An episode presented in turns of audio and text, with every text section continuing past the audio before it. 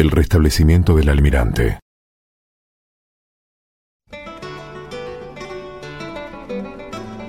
El día 17 de diciembre de 1500, el almirante se presentó en la corte de Granada con grilletes en sus manos y pies, ricamente vestido.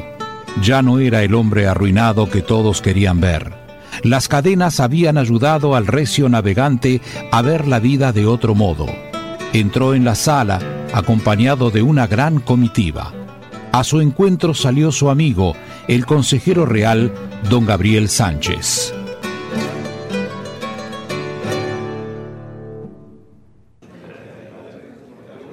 Cristóbal, viejo amigo, me alegra verte nuevamente caminando por esta corte.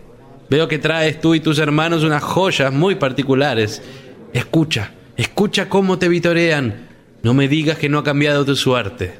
Consejero, con alegría podemos ahora manifestar nuestro total apoyo al almirante, reconociendo lo equivocados que hemos estado en hacer juicios apresurados. Don Pedro Fernández Coronel, me alegra escuchar esas palabras viniendo de alguien tan reservado y de pocas palabras como es usted. Almirante Colón, lamento profundamente que Bobadilla lo haya tratado de este modo y que aún esté cargando con esas cadenas. No se preocupe, don Alonso de Quintanilla, cada uno recibe lo que ha sembrado. Y estas cadenas son el premio que he merecido por mis acciones. Don Bartolomé, don Bartolomé, aquí. Soy doña Ángeles Esteves Rodríguez. Mi esposo sirvió con usted en la Isabela. Sé que ha fallecido, pero por las cartas que he recibido, me enorgullece que haya luchado junto a usted contra Roldán y los rebeldes que se levantaron contra el gobierno de la Española. ¿Has visto, Cristóbal? Hace unos meses éramos la peor carroña de toda España y del Nuevo Mundo. Y ahora nos quieren rendir honores. Hipócritas. Vamos, Bartolomé, estamos con vida. ¿Te parece poco eso? Déjalos. Ya sabes cómo son.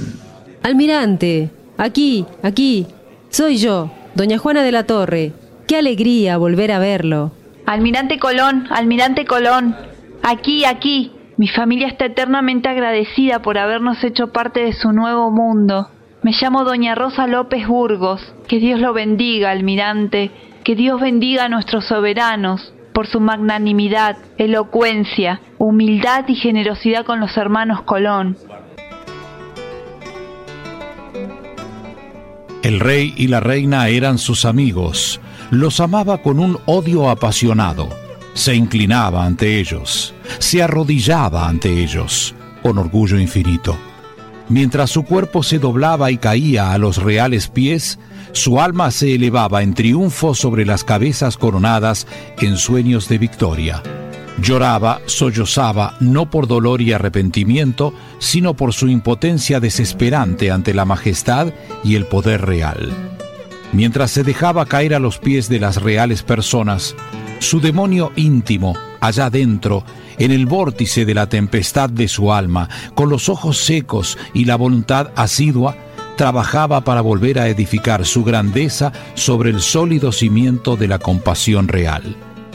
Deshecho e insultado, el almirante, el virrey de las Indias, volvería a erguirse sobre los hombres y vencer a sus enemigos, a aquellos que lo cargaron con cadenas.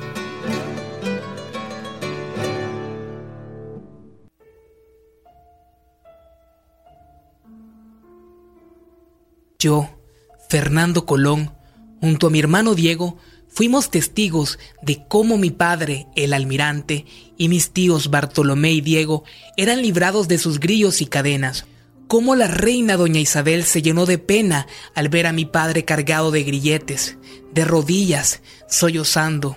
Vi cómo don Fernando, con la mirada enternecida, trataba de consolar al gran almirante, mientras que distante unos metros permanecía mi tío Bartolomé, sin emocionarse en ningún momento, de pie, inmóvil, arrogante, y mi otro tío Diego, pensante y reflexivo. Yo, Fernando Colón, hijo de don Cristóbal Colón, el virrey de las Indias, fui testigo de cómo los reyes le restituyeron sus cargos y honores.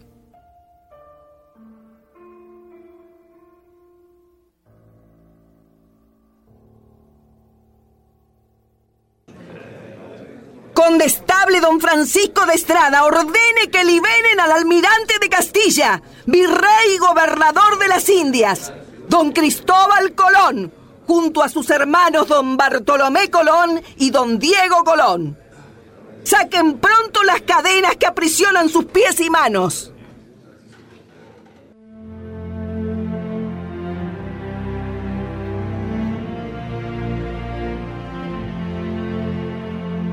Al comparecer ante la presencia de los reyes, el almirante enmudeció, cayó de rodillas y rompió a llorar, a sollozar. Los reyes le hicieron ponerse de pie. Colón, al oír el tono cordial de la voz de don Fernando II de Aragón y de doña Isabel I de Castilla, recobró los ánimos y habló largamente, haciendo propuestas de lealtad y explicando que había cometido sus errores de buena fe. Bartolomé, en cambio, ni lloró ni se arrodilló. Les recordó a los reyes que él se hallaba en el extranjero en el momento que su hermano lo había llamado para que fuera a España para servir a sus majestades y que allí sería honrado y acrecentado. Pero solo recibió deshonra y se le envió cargado de cadenas.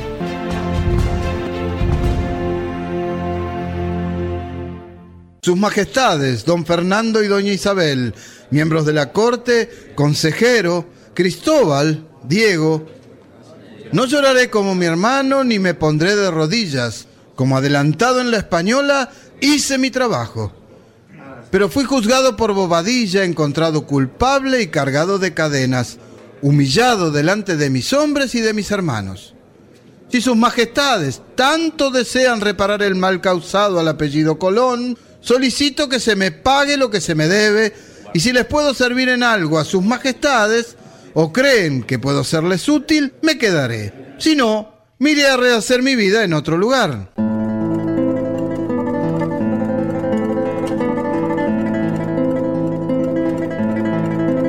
El contraste entre los dos hermanos no podía ser más patente. Bartolomé era un aventurero y nada más. No le preocupaba el porvenir. Tenía 39 años, era capaz, vigoroso y valiente. Llevaba los pies sobre el suelo, la cabeza sobre los hombros. No se permitía volar más arriba de lo que sus ojos de acero veían por delante. Cristóbal no era hombre de tan metálica composición. Había en su alma fluida y tormentosa mucho más cielo y océano. Llevaba la cabeza en las nubes y también sus pies se sentían más a gusto sobre los puentes de las carabelas, zarandeadas por el mar, que en los pedregosos senderos de la tierra o en los pulidos suelos de los palacios reales.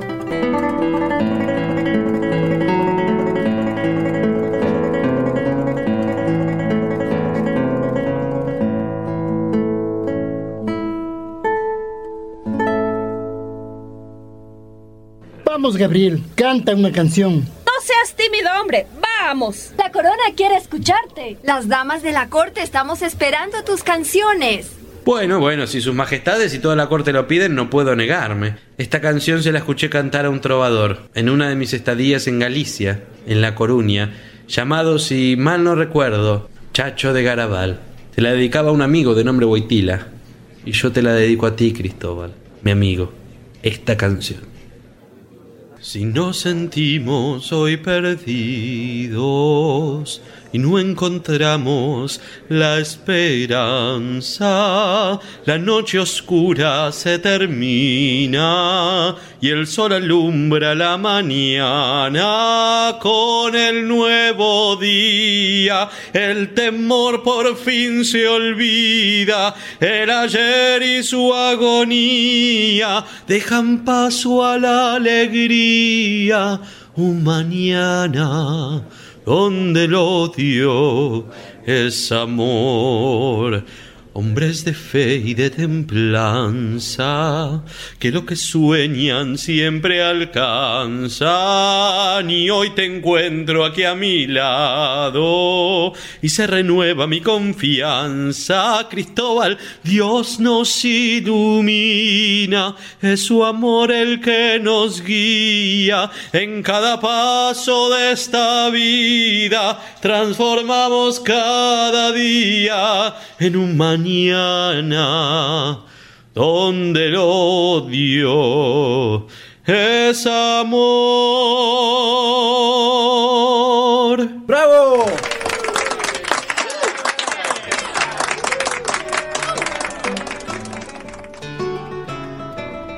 En medio de festejos y celebraciones, los reyes le devolvieron al almirante todos sus honores y privilegios pero no le permitieron que volviera a gobernar las Indias.